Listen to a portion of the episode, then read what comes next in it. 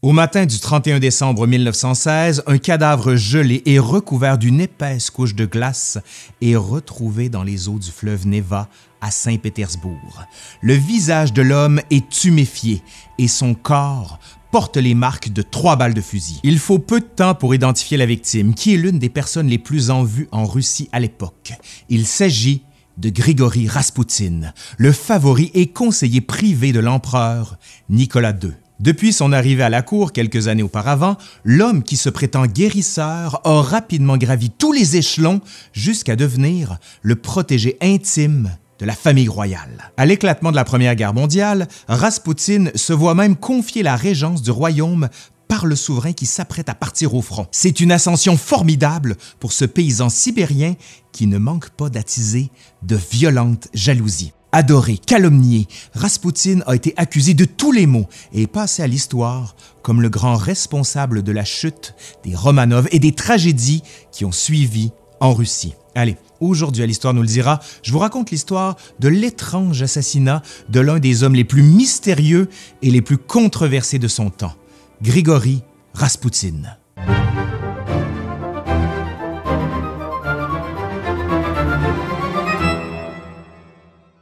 La jeunesse de celui qui allait devenir le deuxième homme le plus puissant de Russie est peu connue, faute d'archives pour la documenter. On sait qu'il était le fils d'un paysan d'un village en Sibérie situé à 2500 km à l'est de Saint-Pétersbourg et qu'il serait né vers 1869. Son père n'était pas un simple moujik, comme on appelait les paysans russes les plus pauvres.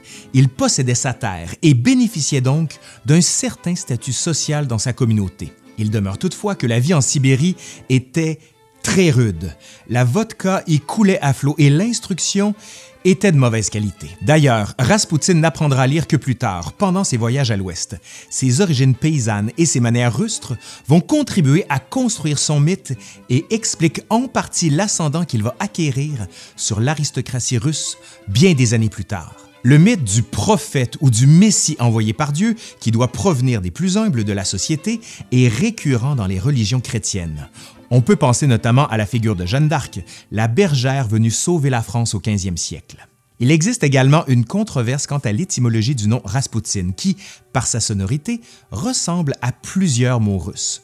D'une part, Rasput signifie croiser des chemins ou carrefour, et dans la Russie orthodoxe, on plaçait souvent des croix aux intersections des grandes routes. On pouvait donc y voir un sens religieux. Par contre, les détracteurs de Raspoutine feront plutôt le lien avec le mot Rasputnik, qui signifie débauché. Et ça, il l'était définitivement, mais on va revenir plus tard là-dessus, OK? D'une façon ou d'une autre, les archives montrent que c'était un nom très fréquent en Sibérie à l'époque, et non un pseudonyme qu'il aurait éventuellement adopté.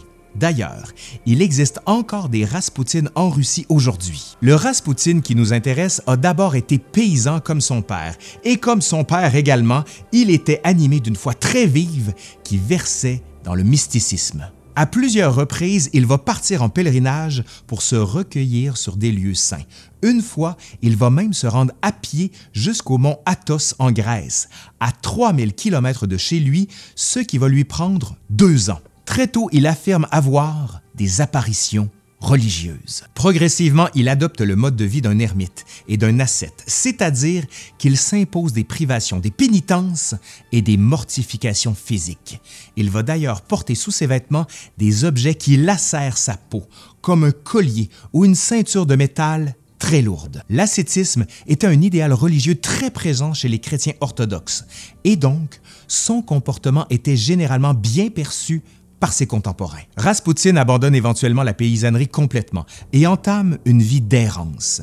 Il survit de ses prédications et de la charité. Il s'arrête de monastère en monastère pour en retirer des enseignements et, peu à peu, il se forge une réputation de sage et de guérisseur. À la même époque, il entre en contact avec des sectes religieuses, celles-ci étant alors très nombreuses en Russie. Il aurait vécu trois mois au sein de la secte des Clistes, un terme dérivé du mot fouet. C'était un groupuscule religieux très controversé parce qu'il prônait simultanément l'ascétisme, notamment par la flagellation et le végétarisme, et la débauche, selon le principe surprenant de vaincre le péché par le péché. L'une des pratiques courantes de cette secte était de danser en tournoyant sur soi-même, en se flagellant au son des cantiques religieux, jusqu'à atteindre l'extase. Ces danses pouvaient ou pouvaient ne pas tourner à l'orgie, selon les humeurs du moment. Ce mélange de mortification et de débauche convient parfaitement Raspoutine, lui qui alterne constamment entre ces deux modes de vie. Éventuellement, Raspoutine va gagner pas mal d'ascendant sur les élites religieuses, et c'est ce qui va lui permettre de réaliser l'objectif qu'il s'est fixé. L'ermite s'est mis en tête de se rendre dans la capitale pour rencontrer l'empereur Nicolas II, à qui il reproche d'être trop occidentalisé et à qui il veut rappeler l'âme de la vraie Russie. Rien de moins. C'est donc par l'entremise d'évêques et de religieux proches de la famille royale qu'il va finalement parvenir à être introduit dans l'intimité du souverain. Nicolas II, en ce début du 20e siècle, traverse une période difficile, c'est le moins qu'on puisse dire. Politiquement, son pouvoir de souverain dit autocrate, c'est-à-dire de monarque absolu, est de plus en plus contesté. Les attentats politiques se sont multipliés dans les dernières décennies, s'en prenant à l'occasion à la famille royale elle-même. En 1905, l'oncle de Nicolas II et l'un de ses plus proches conseillers, le très conservateur grand-duc Serge, a été brutalement assassiné par une bombe de nitroglycérine projetée dans sa voiture par des insurgés. L'explosion est d'une telle violence que son corps a été littéralement déchiqueté et qu'on a retrouvé l'un de ses doigts encore orné d'une bague sur le toit d'un édifice environnant. La même année, Nicolas II a dû faire une concession politique qui l'horripile. Il a accepté la formation d'une Douma, un Parlement qui vient limiter son pouvoir. Cette première expérience parlementaire fera long feu. L'empereur va parvenir à dissoudre la Douma dès 1907, ce qui va fracasser le rêve caressé par plusieurs d'une marche pacifique vers la démocratie. La dissolution du Parlement mène à une radicalisation du mouvement de protestation. On croit de moins en moins aux moyens démocratiques pour obtenir des réformes et l'idée d'une révolution armée progresse parmi les opposants politiques de la monarchie. Point de vue personnel, ça va pas tellement mieux pour Nicolas II.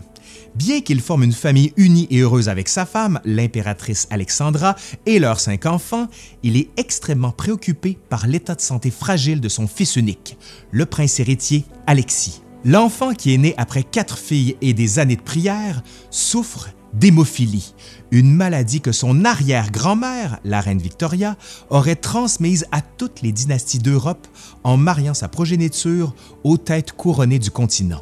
L'hémophilie est mal comprise à l'époque et condamne en général à une espérance de vie très limitée la famille royale est désespérée parce qu'à leurs yeux, la survie de la monarchie, qu'on sait fragile, repose sur la survie de cet enfant tout aussi fragile. C'est donc avant tout sa réputation de guérisseur qui va amener Raspoutine auprès de la famille royale. L'impératrice Alexandra a pris l'habitude de s'entourer de moines et de prédicateurs censés pouvoir soigner son fils. Rasputin va s'imposer comme son préféré après plusieurs épisodes de guérison spectaculaire. En 1912, par exemple, Alexis se blesse à la jambe pendant un séjour en Pologne et son état se détériore au point qu'il doit recevoir les derniers sacrements. Averti, Rasputin, qui se trouve alors à Kiev, entre en extase devant l'icône de la Vierge de Kazan, vénérée en Russie, puis envoie un message à la famille royale disant, je cite, N'ayez crainte, le petit ne mourra pas. Dès l'arrivée du télégramme, l'état du petit prince se stabilise. Le retour du guérisseur à Saint-Pétersbourg est triomphal. Au moment de l'éclatement de la Première Guerre mondiale, l'ascendant de Raspoutine sur Nicolas II est tel qu'il est souvent amené à intervenir dans la nomination des généraux, des métropolites et même des ministres. Mais il est un peu craintif après un attentat qui a failli le tuer. Il devient de plus en plus débauché et de moins en moins ascétique. Il prend part à de nombreuses beuveries et orgies dans les bordels tziganes. Ce comportement lui vaut de nombreux détracteurs, mais paradoxalement, et malgré le fait que son apparence physique devient de moins en moins engageante, son succès auprès des femmes de la cour n'a jamais été aussi grand. Ses conquêtes féminines parmi les dames de la haute société ne se comptent plus. L'aristocratie est divisée à son sujet. Certains sont sous son charme, d'autres critiquent sa débauche et jalousent l'emprise irrationnelle qu'il a sur la famille royale. Quand Nicolas II part au front après plusieurs défaites des armées russes dans le premier conflit mondial, il confie la régence à sa femme, l'impératrice Alexandra, et à son conseiller privé, Raspoutine. Ces deux personnes sont très controversées. Alexandra est d'origine allemande et Raspoutine, eh bien, c'est Raspoutine. La haine à leur endroit augmente avec les déboires des troupes russes sur les champs de bataille. On les accuse d'être secrètement au service de l'Allemagne de Guillaume II. Face au mécontentement grandissant, certains aristocrates en viennent à la conclusion que l'entêtement de la famille royale à garder Raspoutine auprès d'eux attise les mouvements révolutionnaires et risque de causer la chute de la monarchie. Un complot se fomente. Au cœur de celui-ci se trouve le prince Félix Yusupov. Félix Yusupov est un grand personnage, pour le moins coloré, de la haute société russe. D'abord, il est immensément riche. La famille Yusupov, qui appartient à la très haute et très ancienne noblesse, a la réputation d'être plus riche que le tsar. Sa fortune est évaluée à plus de 600 millions de dollars de l'époque. Elle possède plus de 2000 km de terre, dont des quartiers entiers de Moscou et de Saint-Pétersbourg, des mines de charbon, des usines de textiles, des entreprises sucrières, des distilleries, des moulins et plus encore. Ajoutons aussi des collections éblouissantes d'œuvres d'art et de bijoux qui sont entreposés dans des nombreux palais qui appartiennent à la famille. Parmi ces palais se trouve celui de Moïka, à Saint-Pétersbourg. Ce lieu allait devenir célèbre pour avoir été le théâtre de l'assassinat de l'inquiétant Raspoutine. En 1916, Félix Yusupov a 29 ans et est le chef de la famille, ce qui fait probablement de lui l'homme le plus riche d'Europe. Élevé dans la splendeur des palais de sa famille, il a été un enfant capricieux, et gâté, qui terrorisait ses domestiques. Il a une relation symbiotique avec sa mère, la princesse Zénaïde, une des plus belles femmes de son époque. Lui-même est souvent qualifié d'homme le plus beau de l'Empire, avec des traits vaguement asiatiques et des yeux bleus foncés qu'on dit admirables.